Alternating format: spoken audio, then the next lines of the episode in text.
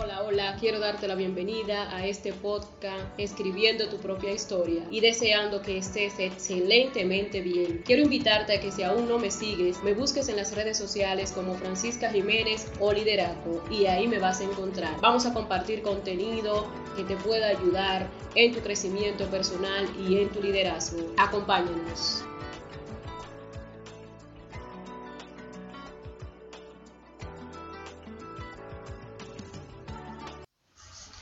En el día de hoy vamos a hablar de ser agentes de cambio.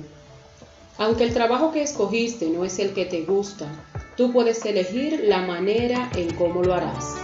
Esto quiere decir que aunque estemos en una empresa que no nos gusta o en una posición con la que no nos sentimos identificados, siempre tenemos la posibilidad de realizar el trabajo a nuestra manera. Cuando hablo de realizar el trabajo a nuestra manera, me refiero a la actitud, compromiso, responsabilidad y respeto con el que desempeñas tus labores.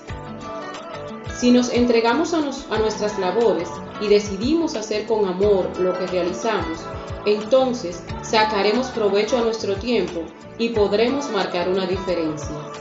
Parece mentira, pero la gran mayoría de las personas vive inconforme con su trabajo no les gusta las horas que trabaja, el transporte que utiliza, los compañeros de trabajo, el líder, en fin, la empresa como tal.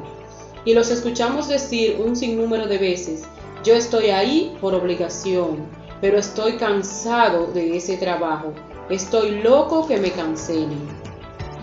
Sonaría muy diferente si tomamos esos factores que mencioné como negativos y lo utilizamos para impulsarnos y empujarnos hacia generar un cambio en nuestras vidas de manera positiva.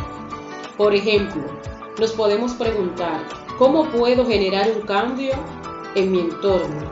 ¿Qué debo hacer para que las cosas mejoren? ¿Qué puedo hacer hoy mejor que ayer?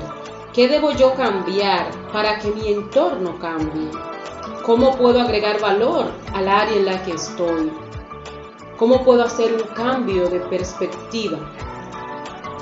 Cuando hacemos este tipo de preguntas, estamos abriendo puertas hacia la innovación, hacia la creatividad y sobre todo le damos la bienvenida a posibilidades diferentes de hacer y ver las cosas.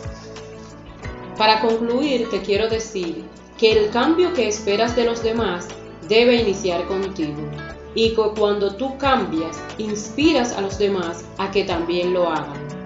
Te invito a que seas un agente de cambio en tu entorno y recuerda que eres el único responsable de vivir una vida de trascendencia y significado.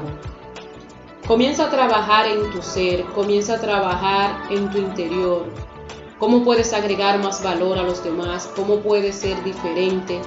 ¿Qué es eso que tú tienes que hacer para marcar esa diferencia en ese lugar donde tú estás? Y créeme que tú vas a poder ser una persona que es convertirte, perdón, en una persona que sea un agente de cambio, una persona que inspire a los demás a ser diferente, una persona que muestra, o más bien que, que demuestra que el cambio es posible. Con eso te dejo en el día de hoy y espero de corazón que te sirva y que tú puedas tomarlo como base para comenzar a generar ese cambio que tú quieres en tu vida. Bye bye.